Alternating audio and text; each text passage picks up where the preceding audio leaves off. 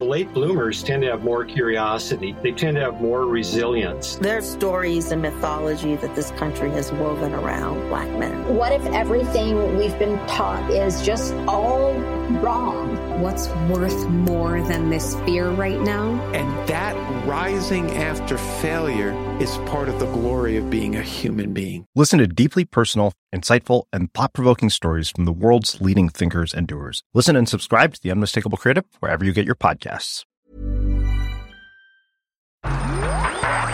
Rixdorf Royal, der Neukölln-Podcast mit Jenny Mansch.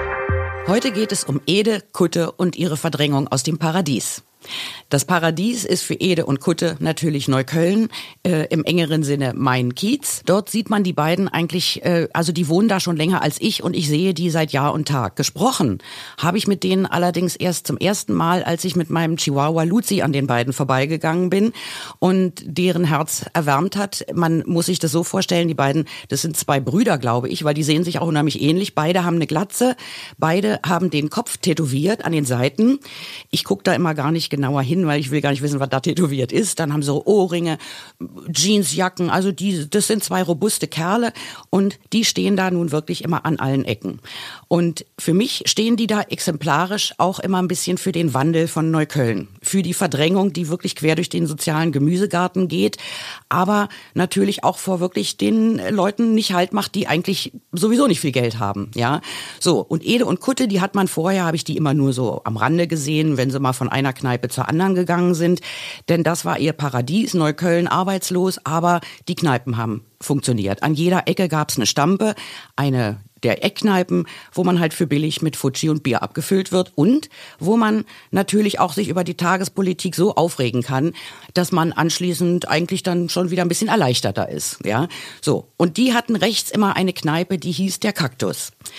Äh, da kam auch immer seltsame Musik raus. Erst als die dann zugemacht haben, hat man eigentlich gemerkt, was die für einen Lärm gemacht haben. Danach war man schon deutlich ruhiger.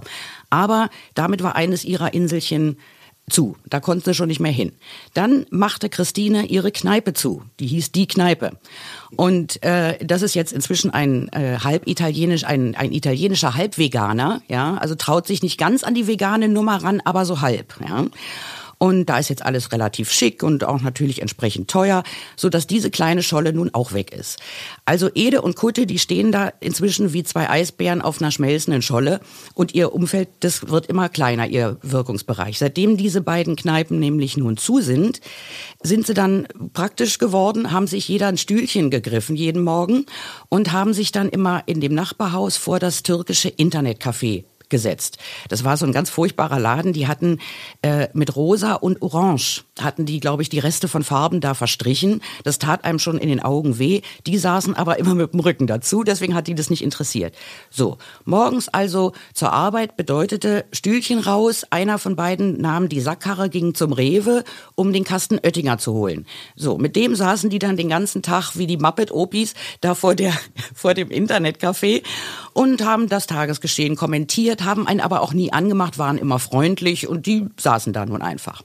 So, dann kamen die äh, Coworking Spaces, ja, der neueste Schrei, äh, wo immer irgendein Ladenlokal nicht läuft in Neukölln äh, und das ein bisschen mehr Platz bietet, wird ein Coworking Café eröffnet. Das heißt, da kann man dann hinsetzen, eine Tasse Kaffee bestellen und den ganzen Tag am Laptop arbeiten, bis der Laden pleite ist im Grunde. Aber das läuft erstaunlich gut inzwischen, ja.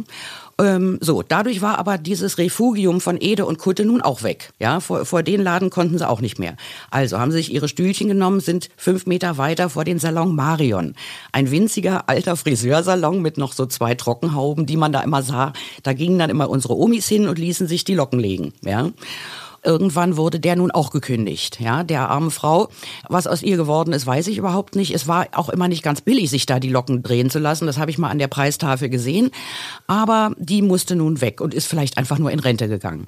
So, dann war aber schlecht für Ede und Kutte, weil dann kam in diesen Salon Marion, der wurde dann umfunktioniert in eine vegane Creperie. Die nannte sich Let It Be und ging wie geschnitten Brot. Es kamen die Menschen herbeigerannt, um sich in dieser veganen Creperie eine Crepe machen zu lassen, wo also eine Crepe mit roten Beeten und tralala. So, das war auch sehr schön, aber natürlich passten Ede und Kutte nun auch nicht mehr dahin, ja Ende vom Lied. Inzwischen lassen sie auch die Stühle weg. Die Sackkarre nehmen sie noch morgens, um die Kiste Oettinger zu holen. Und dann stellen sie sich damit aber eigentlich den ganzen Tag vor das Laffspäti des Türken, ja, und trinken da den ganzen Tag ihr Bier und halten Maul auf den Pfeil und erzählen sich da einen vom Pferd. Und ähm, so ist es immer schlimmer geworden. Früher hatten sie zumindest noch die Weserstraße, ja. Noch ein Wort zu dieser herrlichen Weserstraße, die ja in der Stadt eine unglaubliche Karriere hingelegt hat, ja. Also das war früher eigentlich eine der schlimmsten Straßen, die man in Berlin so kannte, ja. Dunkel, vollgewachsen mit wirklich dunklen Bäumen, die Häuser so gebaut, dass da nie auch nur ein bisschen Sonne hinkam und lange Blocks von Genossenschaftshäusern, die auch ewig nicht gemacht wurden, die uns aber heute vor dem Schlimmsten bewahren. Denn vor ein paar Jahren ich kann mich da noch dran erinnern, ich lese eine Zeitungsnotiz, die Menschen fallen über die Weserstraße her. Ich rufe meine Freundin an, die ebenfalls schon ewige Zeiten da lebt, rufe die an und sage hast du das gelesen, dass die da jetzt alle in die Weserstraße rennen? Und die, ja, das kann man sich überhaupt nicht vorstellen. Wir waren also völlig erstaunt, weil aus der Weserstraße kamen immer nur die schlimmsten Nachrichten. Die Rütli-Schule. Dann noch kurz bevor der Boom losging, waren wir alle noch furchtbar erschüttert, weil man da eine 19-jährige Schwangere erstochen hat. Also es war wirklich eine gefährliche Straße, in die ist keine Sau reingegangen, wenn man nicht unbedingt musste. Ja, so dann plötzlich die Touristen, Amerikaner, Spanier, die entdecken diese Weserstraße mm, und das Stampen, Sterben ging natürlich da äh, wahnsinnig schnell vonstatten. Ja. Die alten Besitzer waren natürlich froh. Da kamen nur noch, die hatten vielleicht noch drei oder vier so eine Edis und Kuttes da zu sitzen. Und äh, das bot sich, damals war das natürlich ein trauriges Bild. Also die Stampen waren einfach dem, dem Tode geweiht. Ähm, es gab ein Pärchen, die hatten dann die Idee, wir machen eine Stampe auf für Jüngere. Ja, die haben die Weserstraße irgendwie gesehen und haben gesagt, Mensch, und warum machen wir nicht eine Kneipe auf? Und zwar so für den Kiez. Und das wurde dann das Freie Neukölln. Die wurde auch wahnsinnig bekannt. Die ist, da sind die Leute wirklich hingerannt. Da haben sich Mieterinitiativen gegründet. Die haben sich da hingesetzt und haben diskutiert, wie sie sich gegen die äh, Entmietung wehren. Und alle, das war wirklich ein toller Laden. Da wurden auch Filme gedreht, Filme gezeigt. Also da war wirklich was los. Dummerweise hat dieser Laden völlig unfreiwillig Tür und Tor der Verdrängung in der Weserstraße geöffnet. Denn durch diesen Laden ist das dann explodiert. Andere sind hinterhergekommen, haben sich irgendwelche alten Stampen angemietet. Die alten Inhaber waren froh, dass sie die olle Buchte los waren.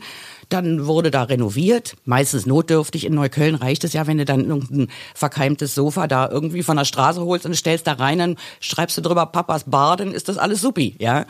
Und dann läuft die Kiste. Und das heißt natürlich, für diese gesamte Stammkneipenkultur war das das sichere Ende, ja. Denn auch diese Stammkneipe für Jüngere, es hat natürlich nicht mehr denselben Charakter. Das ist schon was vollkommen anderes äh, als eine richtig gute alte Berliner Stampe, wo wirklich ein paar völlig äh, haltlose Gestalten sich noch mit Mühe und Not an den Tresen klemmen. Aber auch die muss es ja schließlich geben und die gehören einfach mal zu Neukölln. Und an der Weserstraße zeigt sich das äh, halt am deutlichsten. Bei der Vorbereitung für diese Geschichte habe ich gedacht, ich frage jetzt mal so ein bisschen rum und gucke mal nach, wie hießen denn diese ganzen Stammkneipen in der Weser eigentlich? Ja, da steht man heute ein bisschen doof da. Man muss dann einfach zu Google gehen. Denn Google Street View, das ist noch steinalt, das ist alles von 2008. Da kann man also eine kleine Zeitreise machen, das habe ich dann auch gemacht, gebe ich den kleinen Tipp auch weiter. Da kann man dann mal die Weserstraße langfahren, ähm, wie das da früher noch ausgesehen hat. Der einzige Überlebende ist übrigens die Hertha-Kneipe. Ja, die gibt's nach wie vor mit der Hertha-Fahne und die hält sich da wacker. Da wollen wir mal hoffen, dass das nicht noch ein bisschen weiter so geht. Und äh, ganz zum Schluss bin ich dann äh, nach Hause gekommen. Was sehe ich? Ede Kutte und steht da mit seinen Kumpels, die beiden Brüder. Und da habe ich gedacht, na, also wenn einer weiß, wie die alten Kneipen hier hießen, dann sind das die beiden. Ich also hin, sag, hört mal zu, Jungs, könnt ihr euch noch erinnern, wie die Kneipe hier hieß? Ja, raufen die sich alle das Haar, gucken sich ratlos an, sagt der eine, naja, irgendwas mit Schultheiß. Ja, irgendwas mit Schultheiß, sagt der andere. Ja, sag mal, ist doch aber das Bier und nicht der Name. Ja, ist doch ja, da stand auf jeden Fall Schultheiß. Ich sag, na sag mal, hm, das gibt's doch nicht. Ihr wart doch da ewig drin, dass ihr nicht mehr wisst. Na, ich weiß nur noch, die, das war die Christine, die die Kneipe hatte. So, na, da dreht sich plötzlich Ede zu mir um, guckt mich über die Schulter an, lächelt und sagt, naja, sagen wir so, 33 hieß das Ding noch Sturmlokal Tante Anna. ich bin erstmal, ich schluck, ja, gehe weiter zum Bauchgeschäft und habe das dann da erstmal erzählt und dann haben wir uns noch ein bisschen ausgetauscht über Ede und Kutte und also da kann man sich dann auch mal gleich Erleichterung verschaffen, wenn die einen vor Rätsel stellen. Also das war die Story über Ede und Kutte und die Vertreibung aus dem Paradies hier in Rixdorf Royal, der Podcast mit Jenny Mansch aus unserem geliebten Neukölln. Da gibt's dann also die nächste Folge. Wenn ihr abonniert, blinkt es bei euch und äh, weiter geht's. Ansonsten kann ich nur empfehlen, äh, Jenny auf Facebook zu folgen. Da gibt's eben halt auch so ganz kurze Sätze voll auf die Zwölf, wo man echt lachen muss. Äh, wir freuen uns auf die nächste Folge. Um was geht's da? In der nächsten Folge ähm, geht es um den Kriminaltango im Schlafzimmer. Sehr gut. Bis dann. Viel Spaß. Rixdorf Royal, eine Produktion der Podcast 1 GmbH. Late bloomers tend to have more curiosity. They tend to have more resilience. There are stories and mythology that this country has woven around black men. What if everything we've been taught is just all wrong? What's worth more than this fear right now? And that rising after failure is part of the glory of being a human being. Listen to deeply personal, insightful, and thought provoking stories from the world's leading thinkers and doers. Listen and subscribe to The Unmistakable Creative wherever you get your podcasts. When you make decisions for your company, you look for the no brainers. And if you have a lot of mailing to do, stamps.com is the ultimate no brainer. It streamlines your processes to make your business more efficient, which makes you less busy. Mail checks, invoices, legal documents, and everything you need to keep your business running with stamps.com. Seamlessly connect with every major marketplace and shopping cart. Schedule package pickups and see your cheapest and fastest shipping options from different carriers with rates up to 89% off USPS and UPS rates. And with the stamps.com mobile app, you can take care of mailing and shipping wherever you are. Make the same no-brainer decision as over 1 million other businesses with stamps.com. Sign up with code program for a 4-week trial plus free postage and a free digital scale. No long-term commitments or contracts.